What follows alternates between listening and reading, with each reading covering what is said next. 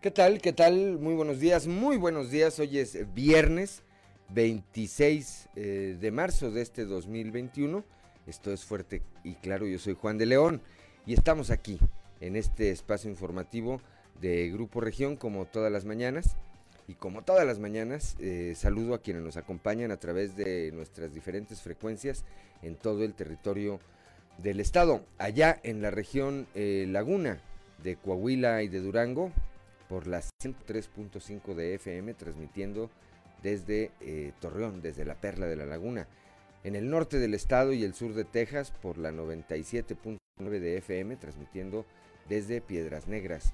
Para las regiones centro, centro desierto, carbonífera y 5 eh, manantiales, por la 91.1 de FM, transmitiendo desde Monclova, la capital del acero, y acá para el sureste del estado, para Saltillo, Ramos Arizpe, Artea, General Cepeda y Parras, por la 91.3 de FM, transmitiendo desde aquí, desde el corazón del centro histórico de la capital del estado, aquí desde el sexto piso de este edificio que se ubica en las calles de Allende y Ocampo. Muy buenos días, son las 6 de la mañana con 3 minutos, 7 de la mañana con 3 minutos allá en Piedras Negras. Hay mucha información.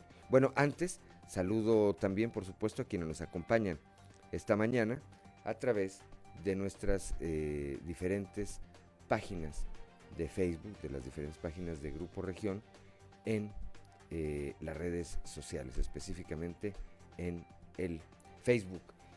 Bueno, decíamos, son las 6 de la mañana ya con 4 minutos, 7 de la mañana con 4 minutos allá en el eh, municipio de Piedras Negras. Y hay mucha información, estos son los titulares de hoy.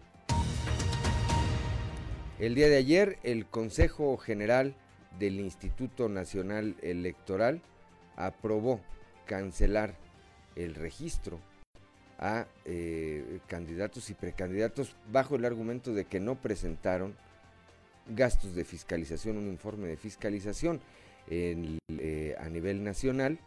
Eh, esto ocurrió tanto a nivel nacional y en el particularmente en el estado impactó, pues hubo seis candidatos o precandidatos de Morena, entre ellos Luis Fernando Salazar, José Ángel Pérez Hernández y Miroslava Sánchez, los tres, los tres aspirantes a ser eh, candidatos a la alcaldía de Torreón por Morena. Más adelante le tendremos eh, los detalles. El día de ayer también el gobierno federal envió una comunicación a el gobierno del estado en donde le comunica que de acuerdo al semáforo epidemiológico nuestra entidad se encuentra en semáforo verde. El fiscal general del estado, el doctor Gerardo Márquez Guevara, dio una conferencia de prensa ayer en la que ratificó que están localizados e identificados los eh, propietarios y los eh, visitantes que ocuparon dos cabañas en el eh, sitio conocido como La Pinalosa y de, donde se originó el incendio forestal que lleva consumidas más de 2.000 hectáreas en la parte que va de Coahuila y una parte eh, similar en el estado de Nuevo León. Fue una carne asada, presuntamente, eh, la que originó esta tragedia ecológica. Más adelante también le estaremos comentando aquí todo, todo de lo que habló ayer ahí el titular de la Fiscalía General del Estado. El Instituto Electoral de Coahuila organizará cuatro debates durante el proceso electoral y estos se llevarán a cabo en Saltillo, Torreón, Piedras Negras y Monclova. Así lo dio a conocer ayer la consejera presidenta del Instituto Electoral, Gabriela de León Farías. Más adelante también le estaremos dando todos los detalles. Diversos organismos empresariales presentaron ante el IEC, por cierto, la iniciativa 10 compromisos contra la corrupción para los candidatos alcaldes eh, en el estado, para los 38 eh, municipios, con lo que quieren promover la transparencia a nivel municipal. Así lo dio a conocer Alfredo López Villarreal, presidente de la Comisión de Desarrollo Democrático de la Coparmex en la región sureste. El dirigente estatal del PRI, Rodrigo Fuentes Ávila, señaló que se necesita frenar el autoritarismo a través del voto. Afirmó que su partido es congruente con lo que dice y hace, por lo que no se dice una cosa y se hace otra, ya que eso muestra falta, de seriedad al momento de gobernar. Ayer anduvo eh, Rigo Fuentes, por cierto, en toda la región norte del estado acompañando, acompañando a sus candidatos a registrarse ante las autoridades electorales. Gracias al programa Mi Plaza, Mi Casa, impulsado por el alcalde eh, Manolo Jiménez Salinas, miles de familias saltillenses han mejorado su calidad de vida al contar con espacios de esparcimiento dignos y seguros cerca de sus hogares. Bueno, pues de esto, de esto y de otro y de otros temas le vamos a platicar el día de hoy aquí, aquí en Fuerte Claro, esta mañana, esta mañana de viernes. Comenzamos.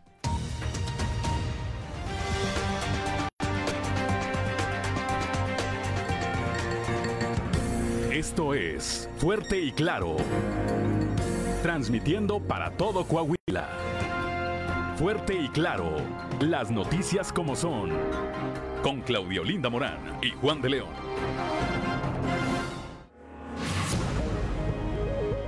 Son las 6 de la mañana, 6 de la mañana con 8 minutos, 7 de la mañana con 8 minutos. Saludo como todos los días a mi compañera periodista Claudia Olinda Morán. Claudia, muy buenos días. Muy buenos días, Juan. Muy buenos días a toda la audiencia que nos acompaña a esta hora de la mañana. Tenemos un clima bastante templado en la mayor parte del territorio coahuilense. En Saltillo 12 grados, Monclova 14, Piedras Negras 12 grados, Torreón 16, General Cepeda 11 grados, Arteaga 12, Musquis y San Juan de Sabinas con 11 grados, San Buenaventura 14, Cuatro Ciénegas 13 grados, Parras de la Fuente y Ramos Arispe con 12 grados centígrados. Pero si usted quiere saber cuál será el pronóstico del tiempo para el día de hoy, le invito a que nos acompañe a escuchar a nuestra compañera Angélica Acosta.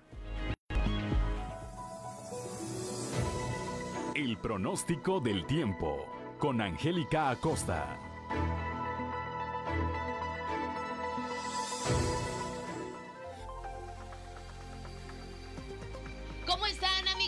Me da saludarlos. Muy buenos días. Mi nombre es Angélica Cosa y estoy lista para darte los detalles del clima. Magnífico viernes, inicio de fin de semana, 26 de marzo. Pon atención, Saltillo, máxima de 25 grados, mínima de 13.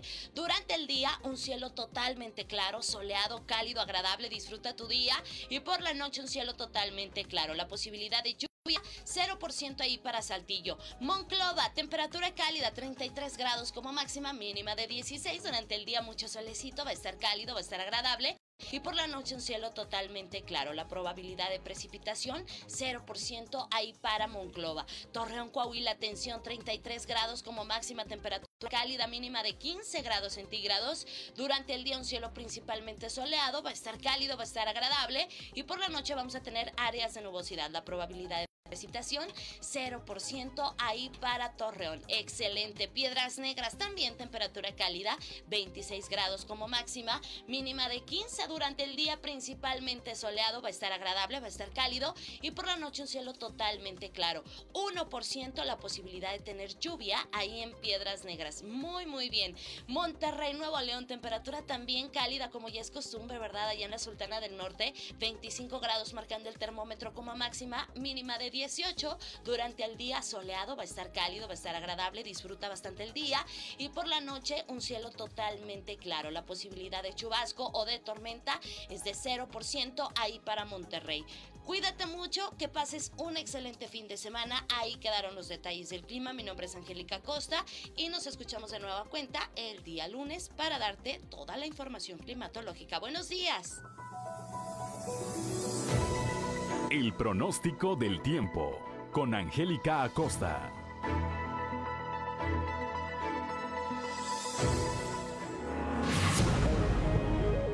Ya son las 6 de la mañana, 6 de la mañana con 11 minutos, 7 de la mañana con 11 minutos allá en Piedras Negras, que no se le haga tarde. Decíamos, pues hoy es 26 o 27. 26. 26, 26 de marzo y si usted quiere saber qué ocurrió En un día como hoy, vamos con Ricardo Guzmán y las efemérides del día. One, two, three o'clock, four o'clock, rock. ¿Quiere conocer qué ocurrió un día como hoy? Estas son las efemérides con Ricardo Guzmán. Un día como hoy, pero de 1904, nació en el Mineral del Hondo, entonces perteneciente al municipio de Juárez, Coahuila, Emilio el Indio Fernández, hijo de madre Kikapú, destacado actor y director de cine, artífice y protagonista de la época de oro del cine mexicano. También, el 26 de marzo pero de 1913, don Venustiano Carranza suscribió el Plan de Guadalupe en la Hacienda de Guadalupe, municipio de Ramos Arizpe, Coahuila, por el que se desconoció al gobierno de Victoriano Huerta, a los poderes legislativo y judicial federales y a los gobiernos de los estados que reconociesen al usurpador, y se designó a don Venustiano Carranza como primer jefe del ejército constitucionalista. Y un día como hoy, pero de 1999, el gobernador Rogelio Montemayor Seguí inauguró los 78 kilómetros de cuatro carriles, con lo cual se concluyó en su totalidad la autopista Saltillo-Torreón.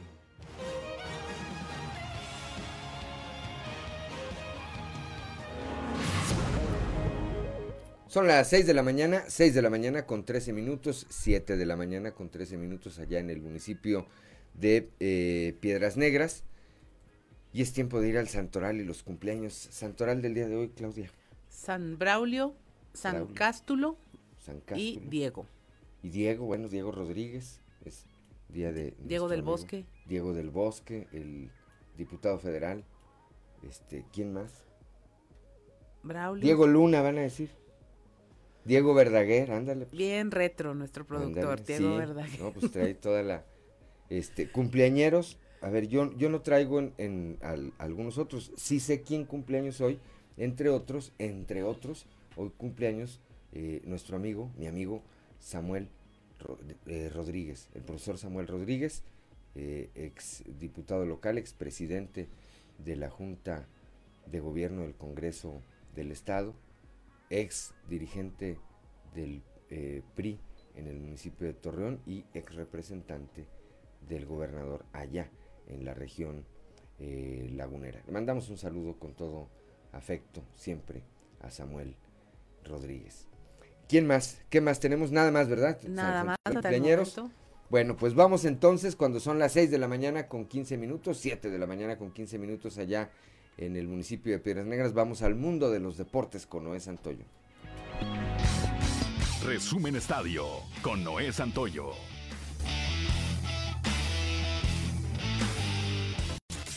La selección mexicana sub-23 buscará su pase a los Juegos Olímpicos de Tokio ante Canadá, luego de que los canadienses empataron a un gol con Honduras en la última jornada de la fase de grupos del preolímpico de la CONCACAF. Honduras quedó como líder del grupo B con 5 unidades, mismas que Canadá, pero con mejor diferencia de goles. La semifinal se disputará el próximo domingo 28 de marzo en el Estadio Jalisco a las 19 horas. La otra semifinal se disputará entre Honduras y Estados Unidos el domingo a las 16 horas. La selección que pase la final del Olímpico de la CONCACAF se llevará un boleto a los Juegos Olímpicos que se disputarán del 23 de julio al 8 de agosto. La final está programada para el martes 30 de marzo en el Estadio Akron, mientras que el Tri Mayor regresa a territorio europeo para enfrentar su primer partido del 2021 cuando choque ante su similar de Gales en la ciudad de Cardiff. El equipo de Gerardo Martino comienza su preparación de cara a las eliminatorias mundialistas rumbo a Qatar 2022. Esta será la quinta ocasión en que ambas selecciones se vean las caras. La última fue en el Rose Bowl de Los Ángeles en un partido de preparación rumbo a la Copa del Mundo de Rusia 2018. Este compromiso terminó sin anotaciones. Este encuentro está programado para disputarse el día de mañana a las 14 horas. Por segundo año consecutivo, el inicio de la temporada de la Fórmula 1 no será con el Gran Premio de Australia. Esto debido a los retrasos que ha dejado la pandemia de coronavirus alrededor del mundo. Pero eso no detendrá el Gran Circo, que el día de hoy inicia las actividades con el Gran Premio de Bahrein. Una fecha que por fin llega después de cuatro meses de descanso, pero que a la vez ha puesto los reflectores en varios temas que van desde la logística de todo el calendario y lo que puede pasar con la pandemia hasta los nuevos pilotos, escuderías y por supuesto regreso y el debut del mexicano Sergio Pérez con Red Bull. El lanzador Gio González dice que se retira después de 13 temporadas en las grandes ligas. El zurdo de 35 años de edad firmó un contrato de ligas menores con los Marlins de Miami e hizo una aparición de exhibición, permitiendo 7 carreras y 8 hits el sábado pasado, mientras sacaba solo un out contra Washington, su ex equipo. El jardinero izquierdo de las Medias Blancas de Chicago, el dominicano Eloy Jiménez, será operado por una rotura del tendón pectoral y se perderá entre 5 y 6 meses, dijo el día de ayer el gerente general Rick Hahn. Jiménez sufrió lesión en su hombro izquierdo cuando trató de agarrarse a la pared con un jonrón solitario de Murphy para Oakland en la segunda entrada de su juego de exhibición el pasado miércoles.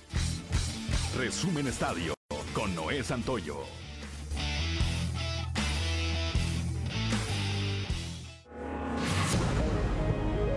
Ya son las 6 de la mañana, 6 de la mañana con 18 minutos, 7 de la mañana con 18 minutos allá en Piedras Negras. La cotización peso, dólar, Claudia, ¿cómo cerraron anoche las operaciones? En un dólar en 20 pesos son 64 centavos, sigue a la alza, la compra 20 con 38 y a la venta 20 con 89. Ah, bien, muy bien. Bueno, pues eh, vamos ahora a un panorama de la información nacional. En alerta por tercera ola de contagios por COVID, supera México las 200 mil muertes. Pese a que el país ya tiene 6 millones de dosis de COVID aplicadas, las autoridades prevén que por las vacaciones de Semana Santa se registre una tercera ola de contagios. En la Ciudad de México cesan a dos jueces por dejar libre a un presunto feminicida. Ambos habrían liberado al agresor de Abril Pérez ocho meses antes de que cometiera su asesinato. Abril Cecilia Pérez fue víctima de un intento de feminicidio por parte de su esposo y terminó siendo asesinada frente a sus hijos en noviembre de 2019. En Guerrero, activistas contra la violencia de género colocaron decenas de zapatillas rojas en protesta contra la violencia que sufren niñas y mujeres y los feminicidios en este estado y el resto del país. El color rojo, dijeron, simboliza la violencia. El exgobernador de Tamaulipas, Tomás Yarrington, de 64 años, se declaró culpable de un cargo de lavado de dinero como parte de un acuerdo con la fiscalía. Esto, eh, reportes de prensa desde Houston, donde se sigue el juicio del político mexicano. Asesinan a candidato a diputado en Nuevo León, esto por defender a una comerciante, Maico Fabián Tapia Quiñones, era candidato a diputado local por el Distrito 1 de Fuerza por México, fue asesinado la noche del miércoles 24 de marzo con un arma de fuego cuando defendió a una joven comerciante que estaba siendo asaltada en un mercado rodante. En la Ciudad de México, los viajeros abarrotan ya el aeropuerto internacional con el inicio del periodo vacacional de Semana Santa. Cientos de pasajeros hicieron hasta doble fila para documentar su equipaje, sobre todo en mostradores de aerolíneas de bajo costo, claro está, sin que hubiese medidas de sana distancia. En Campeche, ocho elementos de la Marina cayeron abatidos, pero por el sol, luego de permanecer de pie durante más horas, más de dos horas, en un evento presidencial, mismo que incluía la escenificación dramática de la batalla de Champotón. Y hasta aquí la información nacional. Gracias, Claudia. Son las seis de la mañana, seis de la mañana con 21 minutos. 7 de la mañana con 21 minutos allá en Piedras Negras. Somos Claudio Linda Morán y Juan de León. Estamos aquí en Fuerte y Claro. Ya son las 6 de la mañana con 25 minutos, 7 de la mañana con 25 minutos allá en el municipio de Piedras Negras y bueno, pues vamos de lleno, vamos de lleno a la información. El día de ayer, por una votación de 7 contra 4, el Consejo General del Instituto Nacional Electoral determinó cancelar la posibilidad del registro como eh, candidatos a 27 aspirantes, de los cuales 25 militan en Morena y dos en redes sociales progresistas. La razón, no haber entregado el informe de gastos de pre-campaña o entregarlo de manera extemporánea, lo que la legislación electoral sanciona con el retiro del registro o la pérdida del derecho a hacerlo. En el caso de Coahuila hay eh, seis personajes eh, que están involucrados en este tema y son Yasmín Davis Estrada, quien era, es eh, aspirante a la presidencia municipal de Torreón, José Ángel Pérez Hernández, también Juan Manuel Barrera, también Luis Fernando Salazar, Miroslava Sánchez Galván, también, todos estos eran aspirantes a la presidencia municipal o son aspirantes a la presidencia municipal de Torreón, y Rosa Nilda Arocha, quien aspira a ser candidata a la presidencia municipal, pero de Monclova. Bueno, pues esto fue lo que dijo ayer la autoridad electoral a nivel federal. Aquí, en el caso de Coahuila, el Instituto Electoral prefirió guardar o reservarse su opinión hasta ser notificado oficialmente sobre esta determinación. Entre los que ayer reaccionaron a este tema estuvo Luis Fernando Salazar, quien a través de un comunicado pues dijo que no los iban a detener, que esta era la decisión de un burócrata o de unos burócratas y que acudirán ante el Tribunal Electoral del Poder Judicial de la Federación para tratar para tratar de revertir este, esta determinación dada a conocer ayer por el Instituto Nacional electoral. 6 de la mañana con 27 minutos, 7 de la mañana con 27 minutos. Claudio Linda Morán, ¿qué más tenemos? El gobierno federal envió un oficio a Coahuila y ubica a la entidad en semáforo verde. De esto hizo uh, conocimiento el gobernador Miguel Riquelme, quien dice que ya se están liberando ciertas actividades y que el semáforo verde únicamente refuerza esta acción para poder tomar otro tipo de decisiones como aumentar aforos, donde así lo defina el subcomité de salud de cada una de las cinco regiones. Coahuila desde el inicio de la contingencia implementó estrategias positivas para avanzar en los indicadores contra la pandemia dijo el gobernador.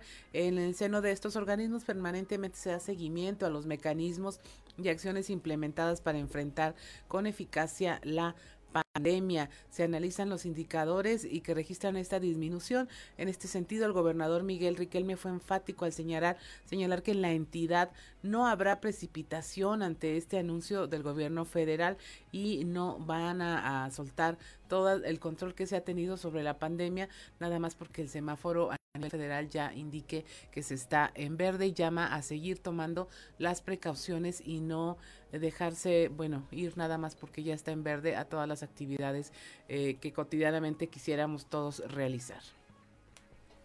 6 de la mañana, 6 de la mañana con 29 minutos, 7 de la mañana con 29 minutos. Pues sí, eh, evidentemente que la ruta que va a seguir, como lo anunció ayer el gobernador Riquelme, será continuar con su estrategia, Claudia, que eh, pues eh, vemos hoy los resultados, se está reactivando prácticamente todos los sectores de la economía. Los índices de ocupación hospitalaria están en su nivel más bajo desde que, desde que eh, apareció esta pandemia del COVID-19. Vamos ahora a un panorama informativo estatal cuando son las 6 de la mañana con 30 minutos y las 7 de la mañana con 30 minutos allá en Piedras Negras, donde precisamente comenzamos por allá, decíamos, anduvo de gira el presidente del Comité Directivo Estatal del PRI, Rodrigo Fuentes Ávila, quien dice, necesitamos frenar el autoritarismo a través del voto. Norma Ramírez nos tiene la información. Norma, muy buenos días. Muy buenos días, Claudia. Buenos días, Juan. Esta es la información para este viernes de Grupo Región en la zona norte. El dirigente estatal del Partido Revolucionario Institucional, Rodrigo Fuentes Ávila, en entrevista dio a conocer que necesitamos frenar el autoritarismo a través del voto. Afirmó que su partido es congruente con lo que y hace, por lo que no se eh, dice una cosa y hoy, y bueno, por el día de mañana se hace otra. Es por eso que se falta la, a la seriedad al momento de gobernar. Esto fue los detalles de lo que nos informó. Nosotros somos congruentes con lo que decimos y con lo, hacemos, lo que hacemos. No decimos una cosa hoy y hacemos otra en el futuro. Somos congruentes. Así, los, los norteños somos congruentes. ¿sí? La verdad, la verdad, el presidente está haciendo quedar mal a muchos mexicanos ¿sí? con su actuar diario principalmente el promover la división entre los mexicanos, es un gran error del parte del presidente de la República. Nosotros vamos a mantener la unidad. En el PRI de Coahuila le vamos a entregar a la dirigencia nacional siete diputados federales de siete. Y vamos a entregarle 38 de 38 y desde aquí vamos a mandar un mensaje claro que eh, en el siguiente gobierno de la República va a regresar la ideología del partido, la ideología que está cerca de la gente. El presidente está dejando pasar esa gran oportunidad que le dieron más de 30 millones de mexicanos. Entonces, convocamos a todos los mexicanos y a todos los coahuilenses a que le cerremos el paso al autoritarismo ¿sí? En la próxima elección. Para Fuerte y Claro, desde Piedras Negras, Norma Ramírez. 6 de la mañana, 6 de la mañana con 32 minutos, 7 de la mañana con 32 minutos. Allá en Pireneras, pues muy optimista. El dirigente estatal del PRI, Rigo Fuentes, dijo que se van a llevar todo, todo, todo. Yo lo veo complicado, pero bueno, pues ahora sí que el que anda, el que anda en el tema electoral es él. Ayer decíamos, estuvo Rodrigo Fuentes acompañando a los candidatos a registrarse ante las autoridades electorales en cada municipio los candidatos de Acuña, de Piedras Negras, de Jiménez, de Guerrero, de Villa Unión y de Hidalgo. Este, bueno, vamos a ver, estamos ya a unos días de arrancar las campañas, veremos. Y pues a unos meses de la jornada electoral del 6 de junio veremos. Entonces creo que vale la pena guardar todos estos testimonios para verlos pasar la elección, a ver hasta dónde se cumplieron los pronósticos. ¿Qué más tenemos, Claudia Olinda Morán? Nos vamos ahora a la región Laguna con nuestro compañero Víctor Barrón. Allá ya hay preocupación por la calendarización que deja al final a las grandes urbes, dice Eduardo Olmos Castro, eh, diputado local. Se muestra en desacuerdo con que la federación deje para el último la aplicación del eh, fármaco en los municipios de mayor densidad poblacional. Víctor Barrón nos tiene la información. Muy buenos días a quienes nos escuchan en temas de la comarca lagunera. En Torreón, el diputado local Eduardo Olmos Castro manifestó preocupación por los criterios de la campaña de vacunación contra el COVID-19, ya que el esquema planteado por la federación coloca en la etapa final del proceso a las urbes de mayor número de habitantes, como es el caso de Saltillo. A continuación escucharemos parte de lo que nos platicó.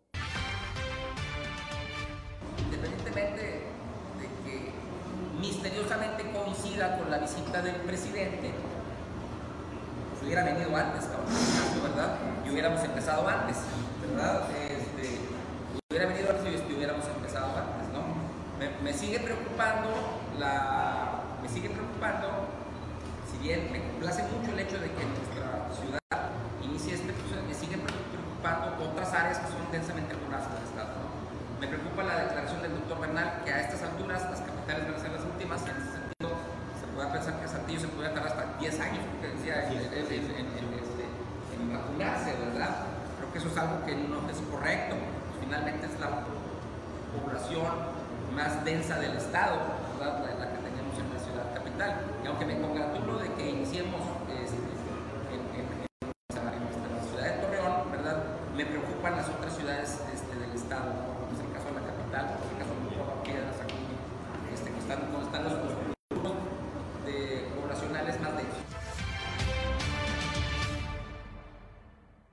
presidente de la Junta de Gobierno del Congreso de Coahuila dijo esperar que la vacuna confirmada en municipios como Torreón sea ágil, pareja para toda la población de adultos mayores y que efectivamente cumpla con los tiempos programados por la federación para su aplicación. Esta es toda la información. Desde La Laguna reportó Víctor Barrón. Que tengan ustedes un excelente día. Gracias a Víctor Barrón, allá en la región lagunera, son las 6 de la mañana con 35 minutos, 7 de la mañana con 35 minutos en Piedras Negras. Vamos ahora acá a la región sureste con Leslie Delgado. Dice el secretario de Educación eh, Pública en el estado, el profesor Higinio González Calderón, que el 91% de alumnos en educación básica han respondido a las clases virtuales. Leslie, muy buenos días. Buen día, informando desde la ciudad de Saltillo, el secretario de Educación en Coahuila, Higinio González Calderón, dio a conocer que el 91% de los estudiantes ha respondido a las clases virtuales, mientras que un 7% está de manera intermitente, es decir, no siguen la educación a distancia con regularidad y el 2% restante está desaparecido del sistema educativo, a lo que el funcionario atribuye que algunas familias migraron de ciudad, lo que ocasionó que los alumnos no continuaran en las escuelas de la entidad. Enseguida escucharemos su declaración. Mira, el 91% está asistiendo regularmente a sus cursos. Ellos no tienen problema porque van a ser calificados por trabajo, por los exámenes, por la solución de problemas que les ponen los profesores, etcétera, ¿no? Y por las evidencias que están mandando a la escuela. Ellos no van a y tenemos un 7% que asiste intermitentemente. ¿Por qué intermitentemente? Porque algunos papás los han puesto a trabajar porque la situación está dura en algunas familias. Y tenemos un 2, un 3% de alumnos que ya no encontramos, que ya no, que no volvieron a la escuela. Y este, estos son casos relacionados con según nos dice la Secretaría de Economía, con, eh, con el desempleo. Entonces fueron familias que llegaron aquí a Coahuila hace dos, tres años, cuando había el boom del empleo en Coahuila, el primer año del gobernador Riquelme. Y algunas de esas empresas cerraron, algunas. Entonces algunas de esas familias están regresando Agradezco la intervención y que tengan un excelente fin de semana. Gracias a Leslie Delgado, 6 de la mañana con 38 minutos, 7 de la mañana con 38 minutos. Vamos rápidamente ahora a la región centro con Guadalupe Pérez. El programa Justicia Itinerante de que promueve el Poder Judicial arrancará allá en la región centro. Guadalupe, muy buenos días. Viernes. Saludos desde la región centro. Tenemos entrevista con el magistrado presidente del Tribunal Superior de Justicia en el Estado, Felipe Meri Ayub, quien habla de este programa Justicia Itinerante y también, por supuesto, de esta alza que se ha tenido en casos de usureros, es decir, aquellos que realizan préstamos pero inflan desconsideradamente sus intereses, haciendo imposible que quien les solicitó este apoyo económico lo puedan cubrir. Con el objetivo de acercar la justicia a los ciudadanos de, todos los, de todas las regiones y lugares del Estado. Ah, primero porque no llenan el pagaré, no le dicen a la gente cómo lo llenan. Y luego abusan a veces también porque cuando las personas van y pagan, dicen, no, tú me pagaste este dinero porque me debías de otra cosa, porque no asentaron en, atrás del pagaré que era un abono de eso.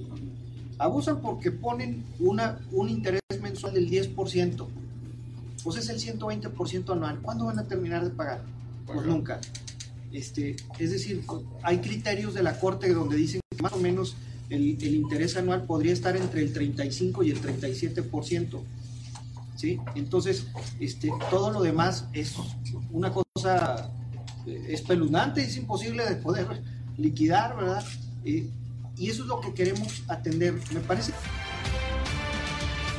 Como lo precisa el magistrado Ayub, este programa va a ayudar a acercar asesorías legales a los ciudadanos, tanto en colonias como en zonas rurales de los diferentes municipios. Este programa estará arrancando después de haber transcurrido el periodo vacacional de Semana Santa. Saludos desde Monclova, aquí en la región centro para Grupo Región, Guadalupe Pérez.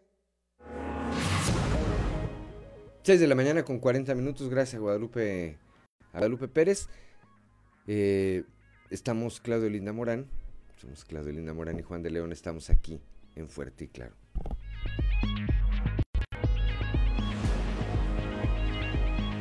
6 de la mañana con 44 minutos, 7 con 44 en Piedras Negras. Somos Juan de León y Claudio Linda Morán. Estamos en Fuerte y Claro. Y mire, eh, le queremos presentar la portada del día de hoy. Si usted va manejando, se la platicamos. Si nos sigue a través de las redes sociales, ahí puede ver todo el contenido que está en la web de Grupo Región. En portada tenemos, bueno, este, esta cancelación del INE del, sobre el registro de, al menos, son seis candidatos, entre ellos eh, es eh, José Ángel Pérez Hernández, Luis Fernando Salazar, Miroslava Sánchez Galván y Juan Manuel Barrera, todos ellos de Torreón, eh, hay dos más que son de Monclova. Tenemos también esta información una carnita asada la que inició el fuego en Arteaga. Esto lo declara el fiscal Gerardo Márquez. Tenemos también la entrevista con el ingeniero Chema Fraustron, donde habla de Coahuila y de Saltillo y de cómo la prioridad sigue siendo la seguridad. Tenemos también la alerta verde, el semáforo verde en el que ya el gobierno federal colocó a Coahuila y pues la parte del gobernador Miguel Riquelme que llama a la prudencia con todo y este eh, nivel de alertamiento que pues habla de un descenso y mejoría en el tema del COVID. El, a nivel municipal, el alcalde Manolo Jiménez presenta el mejoramiento de espacios a través del programa Mi Plaza, Mi Casa tenemos también eh, información de carácter social, envían aparatos funcionales ya a regiones a través de el DIF Coahuila, la presidenta honoraria de este organismo envió aparatos funcionales a todas las regiones de la entidad para mejorar la calidad de vida de las personas. Pero mire, ya es hora de que usted guarde silencio, pare oreja y escuchemos qué se dice en los pasillos de la política.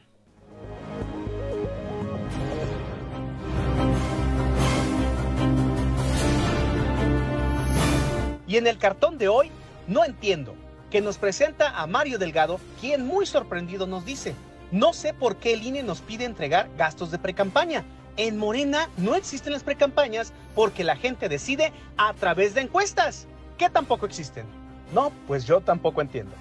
Por la Ciudad de México anduvo ayer el gobernador Miguel Riquelme, quien se reunió con David Colmenares, auditor superior de la federación. Desde allá, por cierto, el Gober compartió a través de sus redes sociales una felicitación a la atleta coahuilense Ana Paula Vázquez Flores, quien ganó la medalla de oro para México en la ronda por equipo femenil de tiro con arco del Campeonato Panamericano. Maratónica jornada la que tuvo ayer por el norte del estado el dirigente estatal del PRI, Rigo Fuentes, acompañando a los candidatos de su partido a las alcaldías a sus registros ante el IEC entre ellos a los de Nava, Guerrero, Hidalgo, Villa Unión, Piedras Negras, Jiménez y Acuña. Municipio este último en donde Armando Luna continúa como delegado político del CDE. Quien puso el detalle chusco durante la gira de Ricardo Anaya por Coahuila fue el ahora candidato a diputado federal Alfredo Paredes. Resulta que el exalcalde acudió a saludar al ex candidato presidencial de su partido y le llevó una caguama, lo que le ocasionó un buen momento entre los Anaya, Ricardo y Memo y el propio Paredes. Tras el impacto que de forma inicial les causó la determinación del INE de cancelarles el registro a seis de los precandidatos de Morena en Coahuila, en este partido le apuestan a que la Sala Superior del Trife les regrese la posibilidad de registrarse. De acuerdo a sus cálculos, el tribunal estaría resolviendo antes del 4 de abril, fecha en que inician las campañas. Y aunque en el IS de Gabriela de León la fecha límite para el registro es el 30 de marzo, apuestan a que dadas las circunstancias les permitirán hacerlo a quienes ganen en las encuestas con las que este partido decidirá a sus aspirantes. ¿Les funcionarán las veladoras que le tienen encendidas al trife?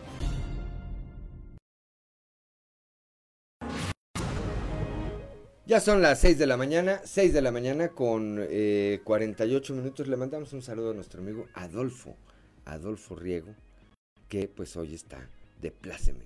Luego les platicamos por qué.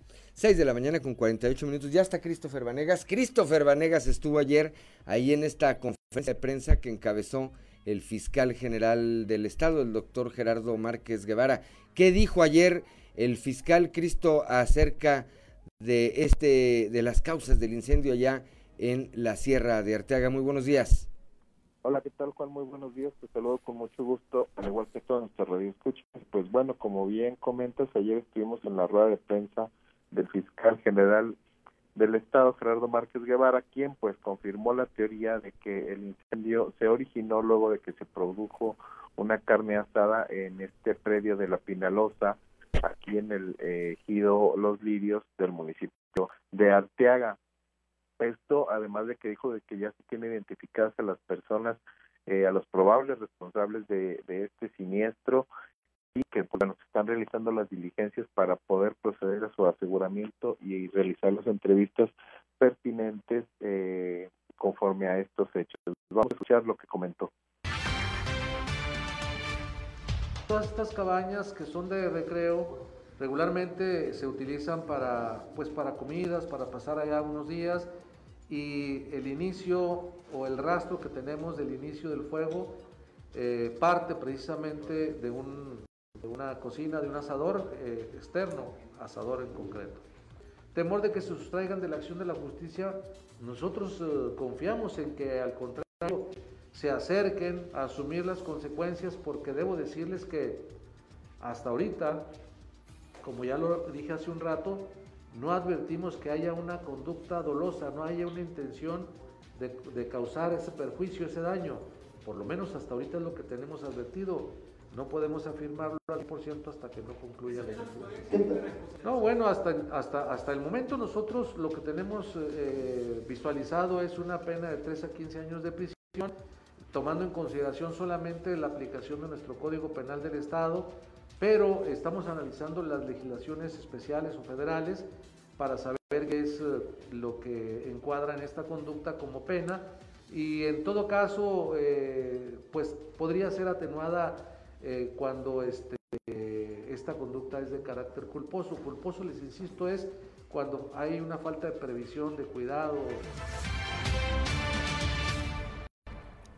6 de la mañana con 51 minutos, 7 de la mañana con 51 minutos allá en Piedras Negras. Bueno, pues ahí muy claro eh, lo que expuso ayer el fiscal general del Estado. Habrá que estar atentos al desarrollo de esta carpeta de investigación, Cristo, por lo pronto pues te deseo, te aprecio tu comunicación y te deseo que tengas un excelente viernes. Gracias igualmente, Juan. Tengan un excelente día. Gracias, Christopher. Siempre pegado ahí, siempre atento en el eh, ámbito policiaco. Christopher no se le va una. Así es.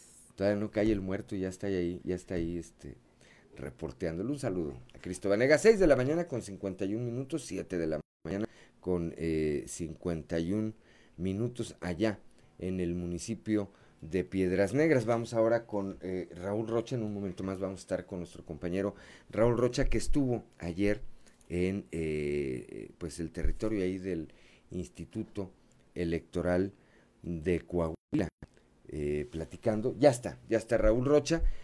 va a haber al menos cuatro, cuatro debates durante el durante las, las campañas. Arrancan ya el 4 de abril. Raúl, muy buenos días. Hola, ¿qué tal? Buenos días, Juan. Así es, el Instituto Electoral de Coahuila organizará cuatro debates durante el proceso electoral y que se efectuarán en Saltillo, Torreón, Piedras Negras y Monclova, reveló la consejera presidenta del Instituto, Gabriela de León Farías. Escuchémosla. Eh, en el caso del Instituto Electoral de Coahuila vamos a hacer cuatro debates eh, en los eh, municipios de Saltillo, Torreón, eh, Monclova y Piedras Negras. Estos son los que hasta ahorita se tienen planeado sin que pudiera haber otros más adelante. No, no es obligatorio, quien quiera ir puede ir, quien no puede ir, no quiera ir pues no va. en el caso de Coparmex y, y Consejo también organizan y Canacintra pues también organizan debates, pero también son voluntarios. Realmente son ejercicios de diálogo de nueva cuenta que tienen por objeto informar a la ciudadanía acerca de las candidaturas que se están postulando. 6 de la mañana con 53 minutos, 7 de la mañana con 53 minutos en Piedras Negras. A ver, eh, Raúl, nada más para especificar, estos debates de los que habla en Saltillo, Torreón, Piedras Negras y Monclova, ¿serían para las alcaldías? Exactamente, serían para las alcaldías y también serían virtuales. Así como los del año pasado, serían virtuales y obviamente algunos organismos podrán convocar a otros, pero por lo pronto los planeados por el INE son esos cuatro nada más. Por el IEC, ¿verdad? exactamente. Por el IEC. Y ahora me llama la atención, hay algo eh, que está interesante, dice Gabriela de León, no tienen obligación de acudir, de tal manera que si un candidato dice, oye, pues no me interesa ir al debate o participar en el debate, que no será presencial, sino virtual, como ya lo apuntas, pues, y dice, yo prefiero seguir haciendo campaña, pues los, la seguirá haciendo sin que ocurra eh, nada, ¿verdad, Raúl? Exactamente, algo que también nosotros eh, creíamos que era una obligación, ayer lo aclaró ese punto en la rueda de prensa, es que ese momento lo puede aprovechar el, el candidato para exponer su plataforma, discutirla a lo mejor con los demás, pero no es una obligación el que acuda a esto, ¿no? Bien, pues tendremos que estar atentos eh, el día de hoy en las siguientes horas a ver qué pronunciamiento hace el Instituto Electoral del Estado con respecto a esta determinación que tomó ayer el INE de eh, pues negarles el registro a algunos eh, precandidatos o candidatos particularmente de Morena. Eh, eh, Raúl, estaremos atentos. Gracias por lo pronto por tu reporte. Te deseo que tengas un excelente viernes. Buen día, Juan. Gracias. a Raúl, a Raúl Rocha también, siempre, siempre atento y siempre ahí pegado. Es el terror de Francisco Javier Cortés, ¿verdad? Este diputado local de Morena. 6 de la mañana con 55 minutos, 7 de la mañana con 55 minutos allá en Piedras Negras. Somos Claudio Linda Morán y Juan de León. Estamos aquí en Fuerte y Claro.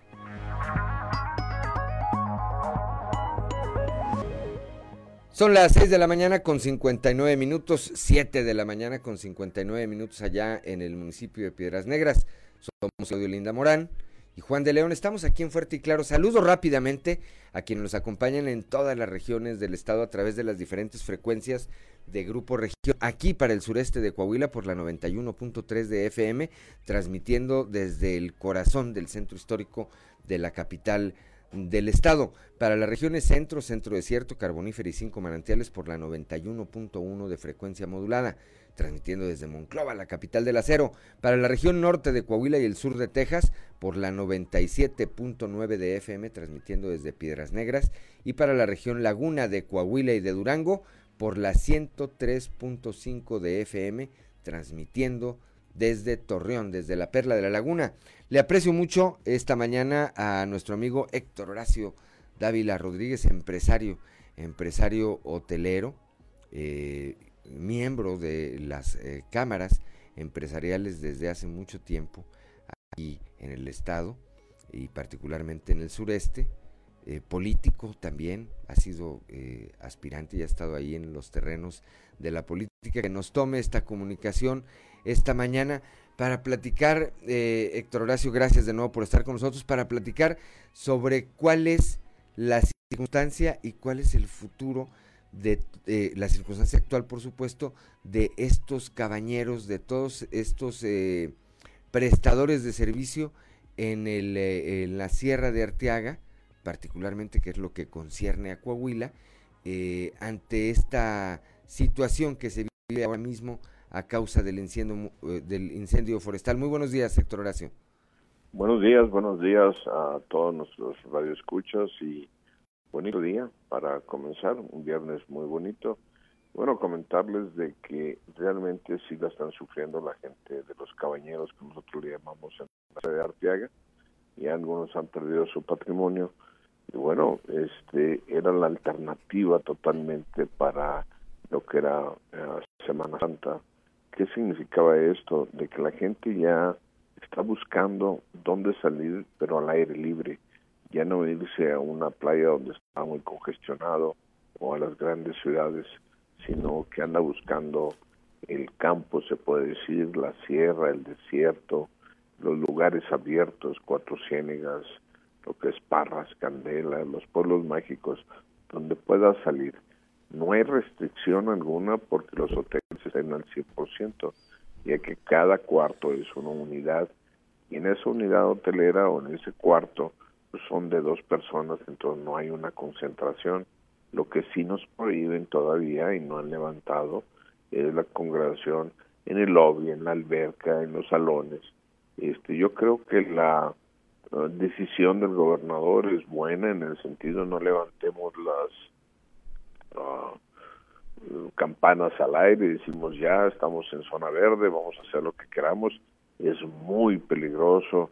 Este, si la gente se quita el cubrebocas, si la gente no sigue los estándares de seguridad del COVID-19, y si no es que ya estamos en verde, no, eso no significa que nos den libertad en hacer eso, tenemos que seguirlo todavía hasta que esto se erradique. Esto ya es una ah, una moda porque ya se quedó, ya se quedó el cubrebocas, ya se quedó la sana distancia, el lavado de las manos, el gel, entonces hay que seguir.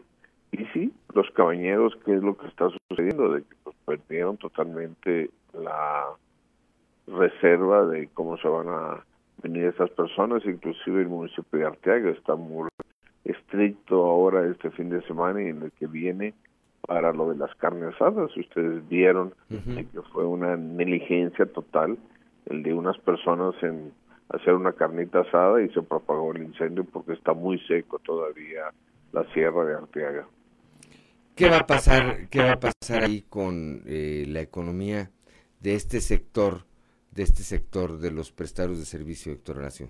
Bueno, aquí este, la gente que tenía seguros, pues bueno, van a tener que otra vez rehabilitarse pero no va a ser el mismo entorno.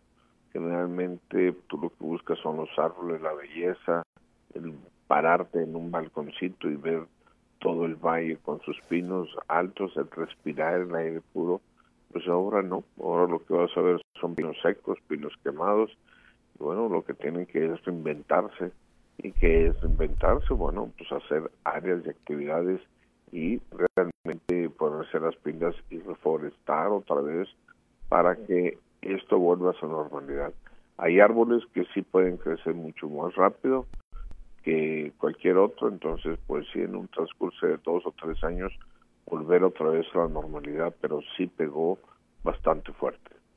Ingeniero, buenos días. Le saluda Claudia Olinda Morán para preguntarle, ¿ve áreas de oportunidad en alguna otra zona? Siempre ante una gran tragedia, pues se abren puertas que, que no se pensaban. ¿Ve algún área en donde se podría hacer un cómo sí y ayudar al restablecimiento?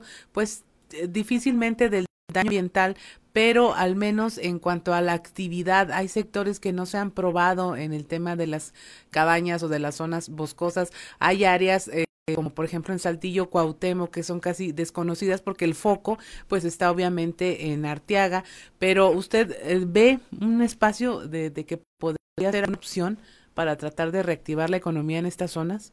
Mira, dentro de lo que es la parte de incendios, pues yo creo que va a haber la, este, la gente que va a ganar, va a ser los constructores y toda la gente que se dedica a hacer cabañas porque van a tener que renovar otra vez todo y también con la idea de que pueden hacer un nuevo diseño según a lo que venga y pues es malo decirlo, ya se perdió todo, pero bueno, de las cenizas hay que volver a construir. Esa es una parte afectada. Y sí, hay una parte donde se renueva otra vez y bueno, hay este lugares que no solamente tiene que ser ese cañón donde se pone, tenemos el cañón acá donde está San Antonio de las alazanas más adelante, donde también hay, hay cabañas, está la parte del túnel, está el de La Rioja, y este bueno de acá de un poquito más más este hacia Zacatecas pues hay más. Yo creo que sí va a haber este una nueva oportunidad este todo lo que es antes de llegar a San Antonio de las Alazanas una parte muy buscosa está enfrente de la carretera, entonces yo creo que va a haber desarrollos y va a haber inversiones por ahí para poder sustituir todo lo que se perdió y que la gente busca lo que son los árboles y lo que es la convivencia con la naturaleza, pero otra vez volvemos, o sea, si la gente está en el campo, si la gente está en este Semana Santa, pues por favor deje mucho mejor como estaba. Y como nos escuchan en todo el estado de Coahuila, no solamente en la parte boscosa, estamos hablando también en el desierto, que tenemos unas partes preciosas, lo que es Cuatro Ciénegas, lo que es Viesca, este, en Parras también tenemos unos lugares preciosos, y es, hay que dejar limpio, hay que dejar mejor como llegamos. La gente, tenemos todo para que salga realmente este Semana Santa, los todos los hoteles están totalmente llenos en Semana Santa, no tenemos lugares. El problema que estamos ahorita nosotros gestionando y ojalá que la gente entienda es no abarrotar los lugares. Ya Cuatrocientos está full y bueno, y todavía la gente que llega pues no va a poder, yo creo que van a restringir solamente la gente que tenga reservación va a poder llegar, porque todavía agregarle más gente es igual en el caso de Parra.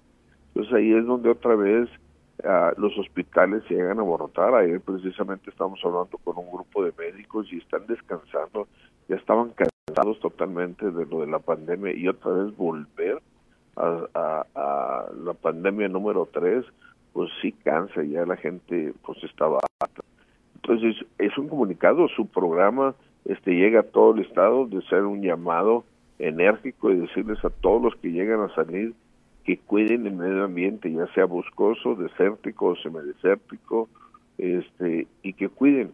La parte de Parra se va a desarrollar mucho, la sierra de la parte de General Cepeda, que es en el cañón de atrás de Santa Marta, también va a poderse desarrollar yo creo que va a haber muchos cambios con respecto a los incendios y más restricción. Yo estoy de acuerdo con el alcalde de Arteaga, este es un buen amigo y decir de que pues se van a prohibir las carnes asadas por el viento de que tú lo puedes controlar y pues va a pasar más adelante y no tienes eh, los extinguidores o manera de poderlo acotar.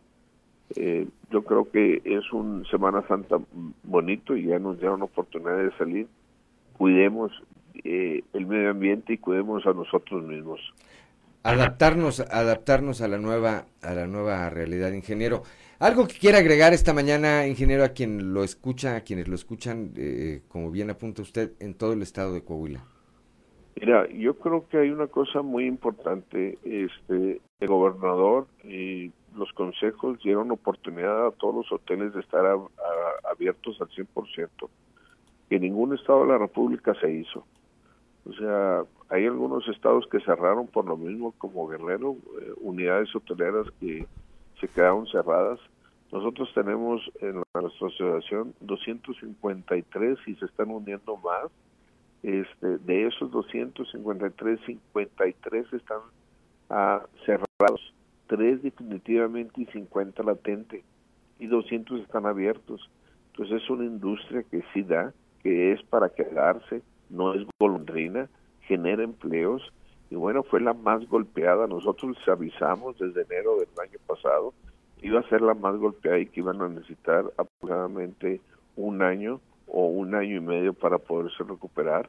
No nos equivocamos, fueron los primeros que gritamos y bueno, aquí hay que hacer un esfuerzo conjunto entre iniciativa privada, gobierno y los comunicadores para que salgan a visitar Coahuila. Coahuila lo tiene todo y que realmente necesitamos cuidar lo que tenemos, no eh, ensuciarlo, no deteriorarlo, no llevarse piezas y que realmente sea un lugar digno para todos nuestros visitantes. A cuidar Coahuila, disfruten Coahuila, y pues, muchas gracias por el espacio uh, y que nos escuchen en todo Coahuila. Gracias. Pues ser responsables. Gracias a usted, ingeniero. Más adelante, ya arrancado el proceso electoral, este, pues lo vamos a estar invitando para hablar también pues de un poquito de política, de grilla, del debate y, y, y demás, ¿no? Hay muchos, hay muchos artistas que están repitiendo que no valen la pena.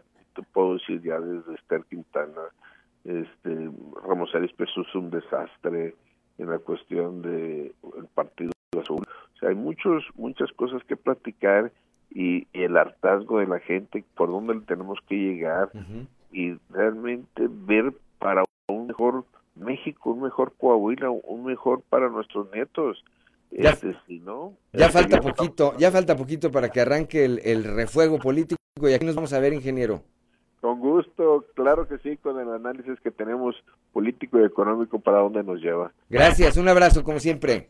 Gracias, buenos días a todos. Siete de la mañana, gracias al ingeniero Héctor Horacio Dávila Rodríguez, siete de la mañana con doce minutos, ocho de la mañana con 12 minutos allá en el municipio de Piedras Negras. ¿Qué más tenemos esta mañana, Claudio Linda Morán? Pues continuamos con la información. Presentan una iniciativa contra la corrupción a través de varios organismos empresariales que presentaron ante el Instituto Electoral de Coahuila la iniciativa 10 compromisos contra la corrupción para los candidatos al del estado con lo que quieren promover la transparencia a nivel municipal. Esto lo dio a conocer Alfredo López Villarreal, presidente de la Comisión de Desarrollo Democrático de la Coparmex región sureste.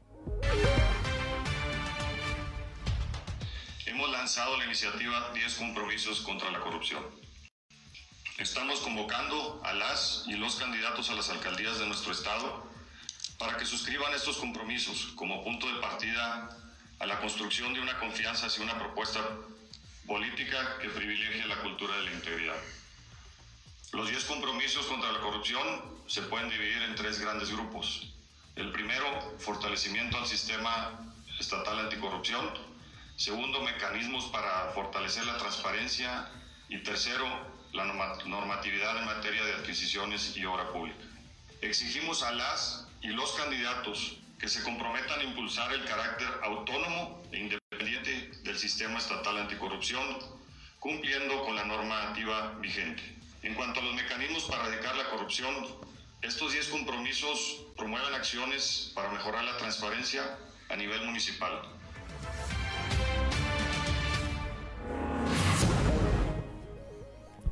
Ya son las 7 de la mañana con 14 minutos, 8 de la mañana con 14 minutos. Oye, ya no le preguntamos, pero bueno, ahora que empiece la, las campañas y demás, que venga aquí a, a, participar con nosotros, que estemos platicando con Héctor Horacio, sí, sí, le hacía él como Ricardo Anaya que se, se metió en... andaba candidato, ¿de qué andaba? Creo, mira, tengo ese vago recuerdo de, de candidato a Ramos Arispe, en Ramos Arispe. En Ramos Arispe. Este, y que alguna vez nos llegó por ahí un boletino nota de que había pernoctado en la casa de alguien, cuando de sí, en el domicilio de alguien como parte de su acercamiento con la gente, que nos corrija si nos equivocamos, pero sí. creo que, bueno, pero además hay que ver quién tiene charming para hacer esa clase de cosas y quién no, ¿verdad? También hay que tener sí. este eh, gracia, ¿no? Eh, eh, creo que lo que está haciendo Ricardo ya ahorita pues le está resultando contraproducente porque se lo están vacilando en todos lados. Ya hay memes que dicen, "Oye, dejaste la puerta abierta, la ventana abierta, y ya se nos metió Ricardo Anaya", dicen, ¿verdad? Este, pero bueno, ya tendremos oportunidad de platicar con Héctor Horacio Dávila Rodríguez acerca de ese tema. ¿Qué más tenemos, Claudelina Morán, esta mañana? En las 7.15 de la mañana, 8.15 en Piedras Negras, continuamos con la información. Piden magistrados al presidente que respete la autonomía en el caso de la reforma eléctrica, esto ante la insistencia del presidente Andrés Manuel López Obrador de invalidar la resolución de un juez en el tema de la reforma energética. El magistrado presidente del Tribunal Superior de Justicia, Miguel Meri, pidió, bueno, otra vez, que se respete la autonomía del Poder Judicial y que se resuelvan las cosas bajo esa instancia. El Poder Judicial es un poder autónomo, independiente, que tiene, que está integrado por mujeres y hombres profesionales del derecho. Y si una persona reclama justicia ante el juicio, eh, ante la promoción de un juicio de amparo, y obtiene la justicia y el respaldo de la justicia federal, pues hay que respetar este, las instituciones del país que para eso fueron creadas. Por eso cada uno en el orden que nos corresponde según la Constitución, al legislativo le corresponde la, la creación, la reforma y de las leyes. A nosotros nos toca la aplicación y lo que tiene que ver con la impartición de justicia. Y somos, hay que ser respetuosos entonces de las instituciones. Me parece que tendrán que resolverlo en esa instancia, pero eh, nosotros siempre seremos muy respetuosos de la, de la división de los poderes y en el estado de Coahuila eso hacemos. En el estado de Coahuila hay corresponsabilidad en lo que tiene que ver con el Estado de Derecho, hay corresponsabilidad para generar las condiciones propicias de seguir creciendo, pero cada quien desde el ámbito de su esfera y de sus atribuciones. A nosotros, los jueces, los magistrados, nos corresponde impartir justicia y estar cerca de la gente para ese tema, para ningún otro más. Por eso respetamos la actuación del Ejecutivo y del Legislativo, como pedimos que respeten la nuestra.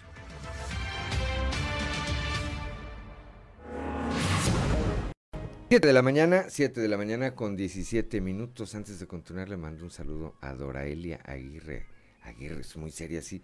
Cuando veo el nombre así en el Facebook, no, pues es Doris, este, familia, son familia, son familia para mí. Gracias, gracias por acompañarnos a través de las redes sociales. ¿Qué más tenemos, Claudio Linda Morán?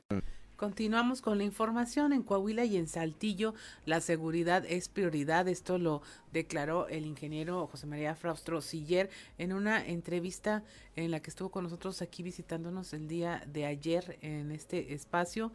Eh, y bueno, se la presentamos. que es el principal elemento. Si no hay seguridad, pues no hay nada.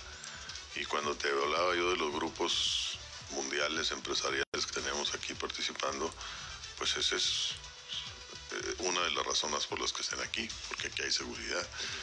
Ahora ha costado mucho tener la seguridad, sí. O sea, somos un estado que, que hemos demostrado que, que el ejército para nosotros es muy importante y que lo hemos apoyado a, a, fondo. Tenemos más de nueve cuarteles aquí en el estado. Ese es un elemento importantísimo. Aquí en Saltillo hemos y en Coahuila hemos demostrado que cuando, cuando se meten con Coahuila, pues se atienen a las consecuencias, como fue lo que pasó con Villunión. Vimos lo que Ya son las 7 de la mañana, 7 de la mañana con 18 minutos. También a mi comadre Yolanda Pachicano, Yola Pachicano y a mi hermana, mira, una de mis hermanas, tengo cinco, cinco bendiciones. Dicen, Apenas te iba a preguntar, ya estás como Ricardo Guzmán, pues ¿cuántas hermanas tienen? Cinco. Conocidas, no, no se crean, cinco, cinco, son cinco. Un saludo a Marilena, mi hermana. Eh, ¿Qué más tenemos, Claudelina Morán? Protestan enfermeros del hospital universitario, exigen cesar a la jefa del área y quieren ya la vacuna anti-COVID. Esto, bueno, se dio ayer para pedir la destitución de estos personajes, ya que manifestaron solo el 50% del personal ha sido vacunado.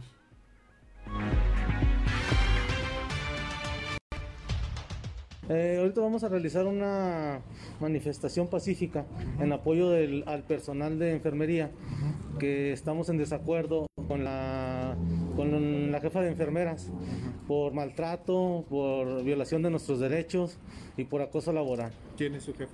La licenciada Guadalupe Hernández Zurita. ¿Por qué mencionan el acoso laboral? Este, pues porque eh, en repetidas ocasiones, este eh, le llegan situaciones a ella como chismes y se lo toma muy aprensiva hacia nosotros, ¿verdad? hacia la persona que está reportando.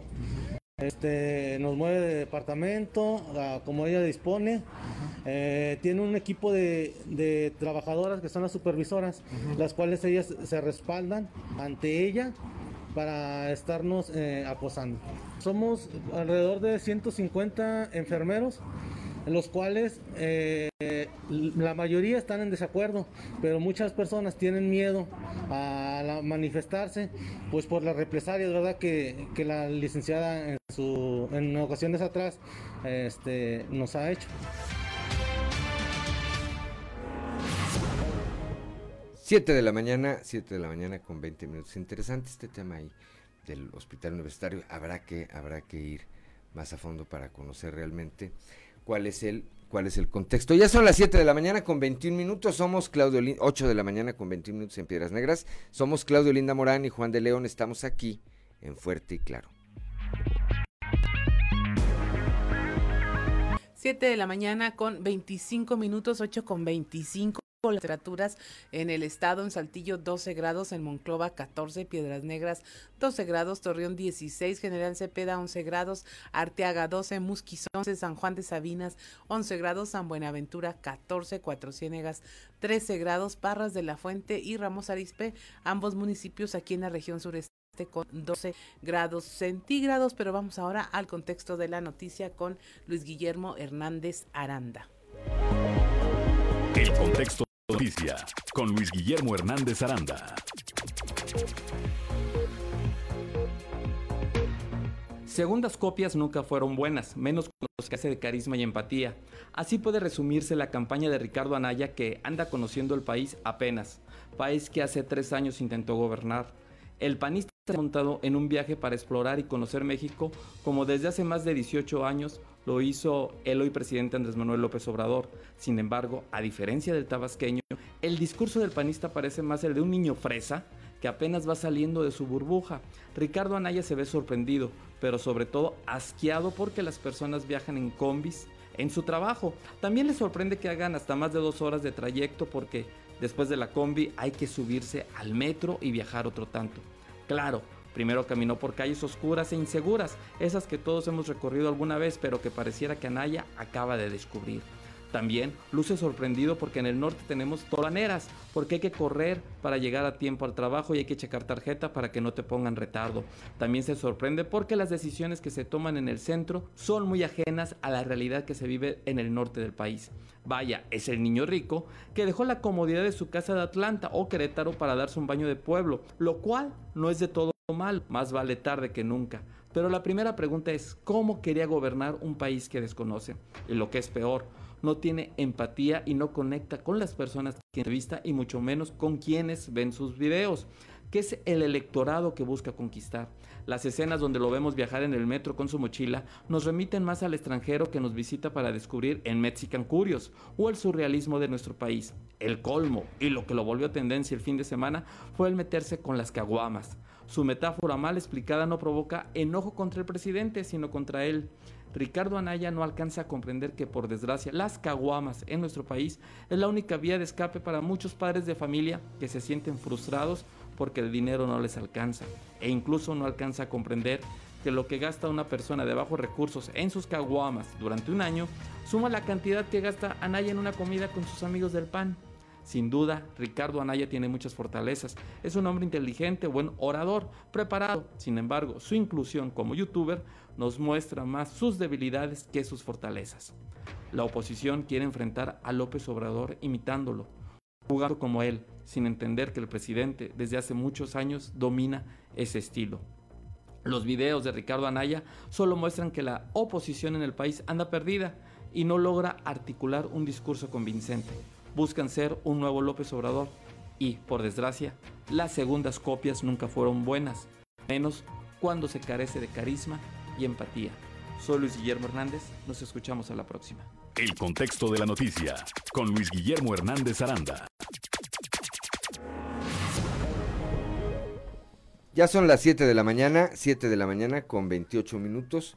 7 de la 8 de la mañana, perdón, 8 de la mañana con 28 minutos allá en el municipio de Piedras Negras. Y bueno, como todos los viernes, como todos los viernes, él, él sí viene todos los viernes, yo a veces no vengo algunos viernes, eh, ya se encuentra con nosotros mi amigo Osiris García, que los viernes le decimos Osiris el Terrible García, porque viene acompañado de la guitarra, que es más peligroso, dicen, con una guitarra que con una AK-47. Osiris, muy buenos días. Buenos días, vos, qué milagro. Qué milagro, ¿ah? Sí, sí ya vi que, me están grillando aquí entre Claudia y tú. Al final de cuentas, vos, qué bueno que tenemos Dios para que los milagros sucedan.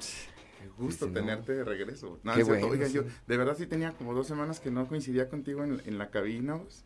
Sí, ya. Este, pero yo, pues, porque yo no este, llamé el martes y ese tipo de cosas, no, por, no porque tú no hubieras estado. Ya cuando, ya cuando me mandaste la una solicitud printaforme, dijiste, oye, pues si te sirve de algo, dije, ya, ya va a tener que empezar a ir los viernes, ¿verdad? Sí, ya me, estaba yo preocupando por todo eso.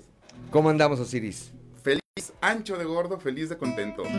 A ver, antes, antes, ¿eh? en un minuto, en un minuto antes de entrar al, y luego vamos a la canción y luego seguimos platicando. La determinación del Consejo General de Línea ayer. Sí. ¿Qué futuro le ves? Platicamos ayer más o menos. Ayer más o menos le damos una, una, platicada. A mí me parece eh, complicado el hecho de que eh, creo que la votación es 7-4. 7-4. 7, este, ¿son magistrados ahí?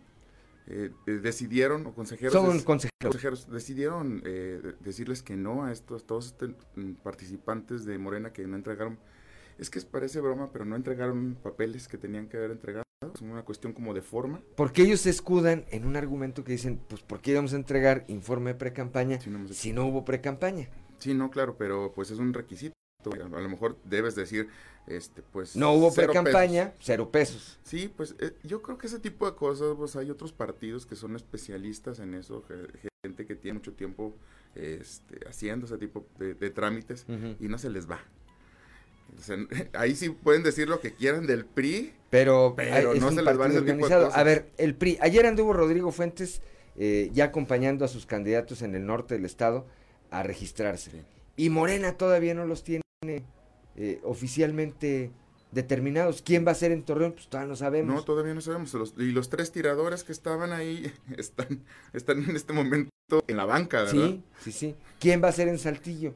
Pues dice Guadiana, no, pues es un proceso democrático, que por cierto no Sí. hemos sabido ya del ingeniero Guadiana, no sé qué ande haciendo, pero dice, no, no, bueno, pues está Anda la encuesta. Anda haciendo unas mezclas, vos, anda, anda. Unas mezclas. Sí, sí. ¿De qué? Pues te, te- te- te diría que de cemento, pero Ajá. creo que más bien de, de- de DJ. Ok, muy bien. ¿Qué tenemos? Ya hasta me dio tos. ¿Qué tenemos, ¿Qué tenemos esta semana? Vos, pues sobre el mismo tema. Ujú. La canción de hoy es una canción de un grupo coahuilense que se llama Caos, que ya no existe porque creo que ya se deshizo. Bueno, no sé, no quiero, no quiero decir porque tal vez ya volvieron a tocar juntos, ya ves que luego a cada rato se rejuntan Hay, los grupos. hay- hay los reencuentros. Sí, este, pero esto es un grupo que nació allá en Piedras tocando en bodas y eso, y al final de cuentas les pegó una canción que es esta que voy a tocar el de hoy, que es La Plantuca. A ver. Pero, para la gente de. Morena que se fue sin, de- sin este, hacer los trámites que tenían, de- debían haber hecho.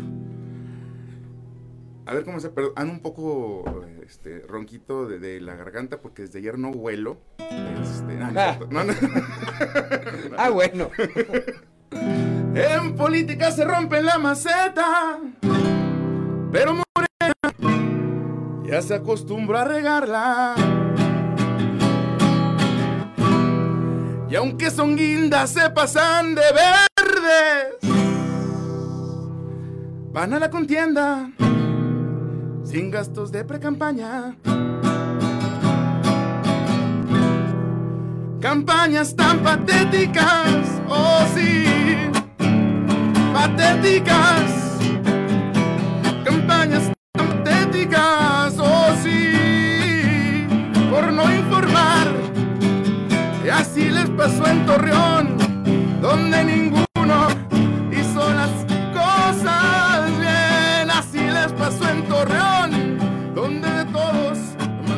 hace ni uno. Y cuando se habla de dinero, se hacen los brutos.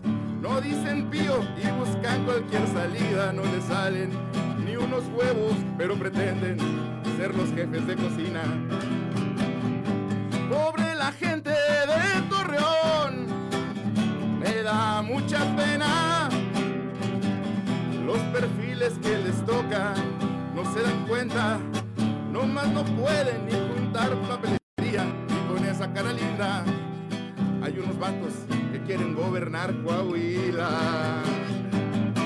Pero que sea desértica, oh sí, desértica. Campañas tan patéticas, oh sí, patéticas.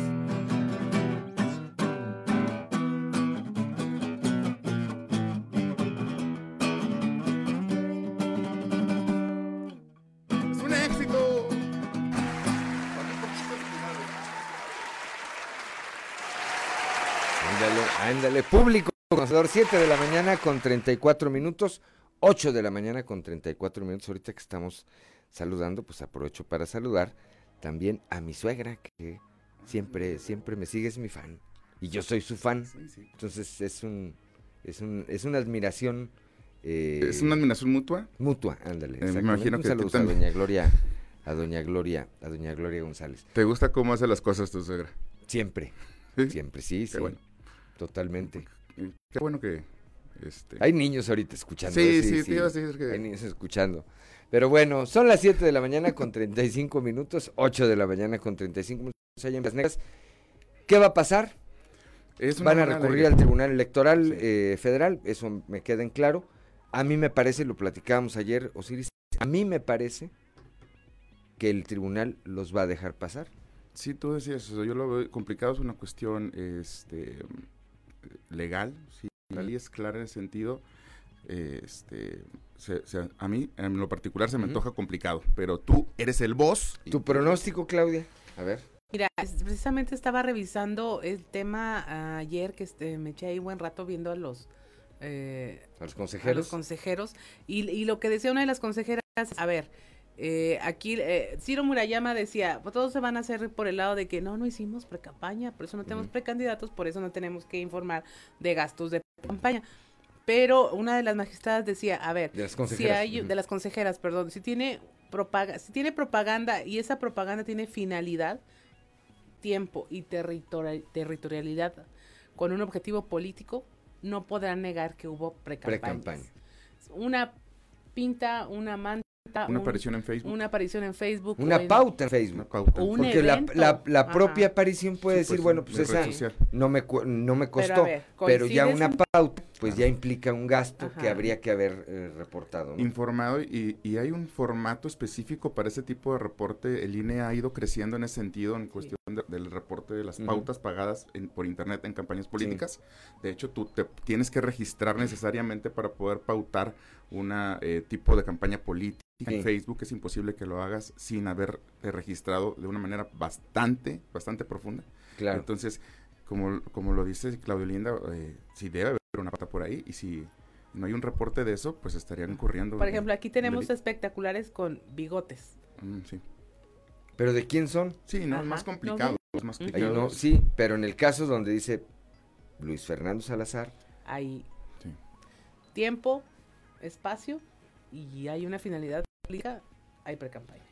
bueno, pues corren las apuestas entonces, vamos a ver. ¿Por qué? Porque el eh, Tribunal Federal Electoral tendrá que decidir antes del 4 de abril, que es la fecha del inicio de las campañas. Yo incluso eh, preveo que si los dejan pasar, como creo que va a ocurrir, Sí. el Instituto Electoral de Coahuila les va a dar eh, margen para que se registren.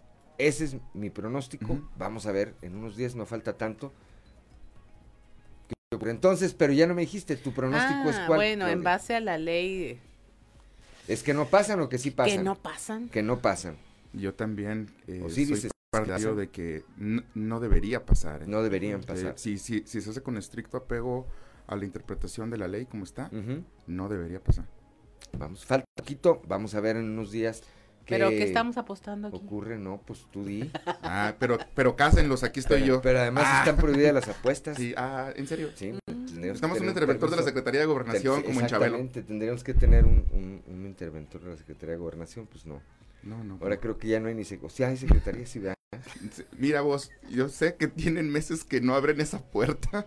No sé si existe. A lo mejor sí, Sí, pero desde su, desde la comodidad de su hogar. Vamos a ver qué ocurre, porque eh, evidentemente que la determinación que tomen, pues tendrá un impacto en eh, el proceso electoral que ya vivimos aquí en el estado, en todo el país, pero particularmente en lo que tiene que ver con el estado, este eh, y específicamente en el caso de Torreón, Sí. que es en el caso de Monclova, bueno, ahí está el caso de Rosanilda a- Arocha, que, que está también en este barco, eh, toda vez que parece que Morena tendrá que escoger este candidata mujer ahí. Y, y, y no debería ser mujer porque... ¿No les daría clases Lenin Pérez? Sí, no, es que vos... ¿Cómo ir a campaña? No, hombre, no. Jefe- Oye, jefe- los papeles, no, hombre, luego. No, hombre, no importa. Oye, la constancia de la, es- de la asamblea, nah, así- pues así después. mero, así. que ni se dan color. Viva México, ¿eh? O sea, en realidad es un reflejo de muchas cosas que se hacen así en el país. Parece increíble y se antoja increíble que un partido del tamaño de Morena este, falle con un requisito como es papelería. Pero, pues, ahí tenemos el referente de, de- de lo pues que pasó con Lenin, ¿verdad? Ahí tienes a Lenin, tiene buen maestro. Son las 7 de la mañana, 7 de la mañana con 40 minutos, 8 de la mañana con 40 minutos allá en el municipio de Piedras Negras. Somos Claudio Linda Morán, Osiris García y Juan de León. Volvemos en un momento.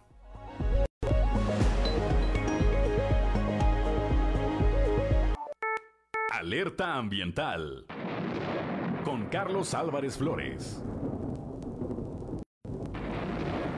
Muy buenos días.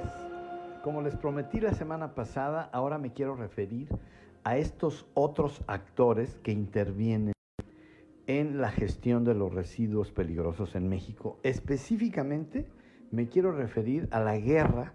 Es una guerra que ha existido desde hace ya más de 30 años por el tema de los confinamientos de residuos peligrosos. Rápidamente, RIMSA fue autorizado antes de las reglas del juego, o sea, antes de que existiera la Semarnat. RIMSA, Residuos Industriales Multiquim SASB, allá en Mina Nuevo León. Esto está de Monterrey hacia Laredo, ¿verdad? Más o menos a la mitad, hacia el norte. Ahí está un pueblito. Y cerca del pueblo, ¿verdad? En, fue más o menos 1.300 hectáreas, la extensión total que compraron. Don Héctor Vargas Garza, me acuerdo bien. Yo visité ese confinamiento en 1991 y pues simplemente descubrí que pues no era, no era precisamente un confinamiento, iba a ser un confinamiento. En realidad cuando yo entré ahí en el 91, pues estaban ahí los tambores de los residuos peligrosos, estaban ahí a, a la luz, ahí tirados, ¿verdad? Enfrente de nosotros. No había normas todavía, no salían las normas que salieron hasta el 92, pero bueno, ese era el RIMSA, ese fue RIMSA, con muy poca inversión, con, una recomendación fuerte ahí de don Alfonso Martínez Domínguez, dicen que era socio, no me consta, pero el que estaba al frente era don Héctor Vargas Garza. Toda una historia, ¿eh? hay mucho que decir de RIMSA, pero me quiero quedar hasta aquí, hasta RIMSA en los 80 Pasaron 20 años para que existiera un nuevo confinamiento. Y en el transcurso de esos 20 años hubo otros intentos para precisamente instalar otros confinamientos de residuos peligrosos, pero este, RIMSA, se encargó precisamente de esto, ¿verdad? De contratar a otros actores de la sociedad civil, vecinos, algunos disqueactivistas, a los que ahora sí, ya me quiero referir, en esta historia de lo que significan los confinamientos de residuos peligrosos en nuestro país. Continuaremos con esta novela, digo yo, con esta novela en donde vamos a, platicar cuántos personajes han participado en la gestión de los residuos peligrosos. Muy buenos días. Alerta ambiental con Carlos Álvarez Flores.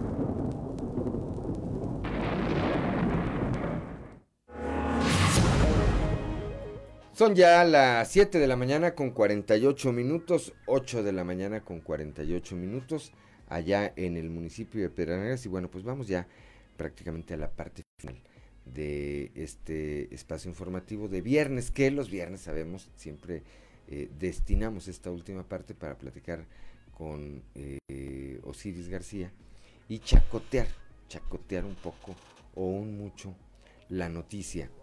Eh, Osiris, Claudio Linda, ¿qué prevén? Ya eh, estamos a, eh, arrancan el, las campañas el próximo 4, 4 de abril. De abril. Sí. Tu, tu pronóstico, no de, no de quién va a ganar, de eso vamos a estar platicando más adelante. Sí. ¿Cuál va a ser el tono de las campañas? Eh, Se antojan unas campañas bastante complicadas, eh, sobre todo estamos viendo escenarios en Saltillo y en Torreón, que son obviamente pues las ciudades más importantes del estado, las dos ciudades más importantes del estado. Eh, acá se antoja eh, una campaña sabrosa con los personajes que están, eh, digamos, pun- en, la punta de los dos partidos más importantes, que son Primera y Fuerza. Y en, en Torreón sobre todo se ve especial porque son tres buenos perfiles. Bueno, en Torreón, si es- si, es que Fernando. la libra Aquelonio, el alumno preferido, ah, pues es sobrino de aquel. Sí, pues es, es que sobrino de aquel que te platiqué. Ahí, Sí. ya, ahí ya ves cómo Ahí va a la escuela, ¿verdad? Cosas Ahí que se heredan. sí. se pega, dijo. Eh, así dicen. Bueno, pero a ver, yo sí veo que si se dan estas circunstancias de que finalmente participe, sí veo una campaña muy eh, áspera en el caso de Torreón, pero no en el caso de Saltillo. ¿eh? Yo creo que en el caso de Saltillo, Yo creo que va a ser pintoresca por el perfil del por, el, por el perfil de, de- de Guadiana, que va por Morena, Sí, que sí, eh, eh, tiene, tiene puntadas y, y que en términos de opinión pública le han resultado, hay que decirlo, ¿verdad? Pero a final de cuentas no veo un- que, que vayan a ofenderse o no veo que vayan a insultarse Una de manera no. directa eh, Chema Fraustro, porque además no es el estilo de Chema Fraustro. No. Es un hombre muy mesurado, es un hombre muy propio y entiendo yo que hay una relación, hay, eh, eh, tiene el antecedente de una relación de amistad con Armando Guadiana. Y esto es una campaña y es una gestión y la vida va a seguir. Yo no creo que se vayan eh, a hacer daño, a diferencia de Torreón, donde por lo por lo menos entre Luis Fernando Salazar y Marcelo, Torres Cofiño, tiene rato que no hacemos, eh, que no platicamos con Marcelo, a ver si la próxima semana lo buscamos, le mandamos un saludo a Marcelo. Creo que se van a decir de todo. Sí, eh, Marcelo, un buen perfil, lo hemos platicado muchas veces nosotros acá, pero también hemos visto como algunas decisiones equivocadas le han puesto en una, en una posición que pareciera ya de desventaja frente, frente a lo que es la segunda fuerza política en este momento en el Estado, que es Morena, pero yo creo que ahí en realidad se va a abrir el mar como, como Moisés y por ahí en medio se les va a meter este Román. Román Alberto está haciendo lo que le toca, ¿verdad? Está haciendo lo que le toca, trabajando con la estructura su partido, reuniéndose con actores importantes, ¿verdad? Y, y, despertando esta expectativa, sobre todo después del muy mal trabajo que dejó eh, Jorge Cermeño, es eso, ¿verdad? Este, porque pues se le atravesaron muchas circunstancias. Habrá que ver, habrá que ver qué ocurre, habrá que ver cómo le va al propio Cermeño, que hay que decir una cosa, Cermeño está acostumbrado a ganar elecciones.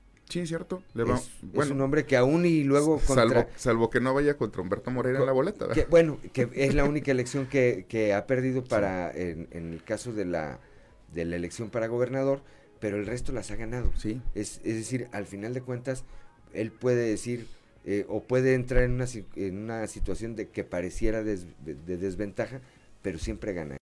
Sí, no, pero ya él ya está pensando en una diputación plurinominal porque al parecer pues, estaba ya amarrado eh, con el partido de, de, Felipe Calderón o más bien es una extensión del equipo político de Felipe Calderón, todavía mantiene una gran amistad con el expresidente que lo hizo en su momento embajador en España y que ahora, bueno, este tiene la posibilidad de acceder a un escaño por vía plurinominal, también por, por formar parte de ese grupo político. Entonces, pues cómodo, ¿verdad? Desde, desde, desde la comodidad de su, de su virreinato. Él ya se va, eh, pero sí deja en problemado sobre todo a Marcelo con, con muchas cosas, muchas carencias en la administración sí. que va a tener que enfrentar Marcelo cuando en realidad pues no le tocaba a él directamente, ¿verdad? Claro, va, va a ser interesante, creo que la más ríspida va a ser Sí. Eh, Piedras Negras, pues va Claudio Bres contra Norma Treviño, veo difícil que se vayan a insultar. Sí. Monclova, eh, el caso de quién va por, por, bueno va el transparente que va sí. a ser candidato este independiente. independiente.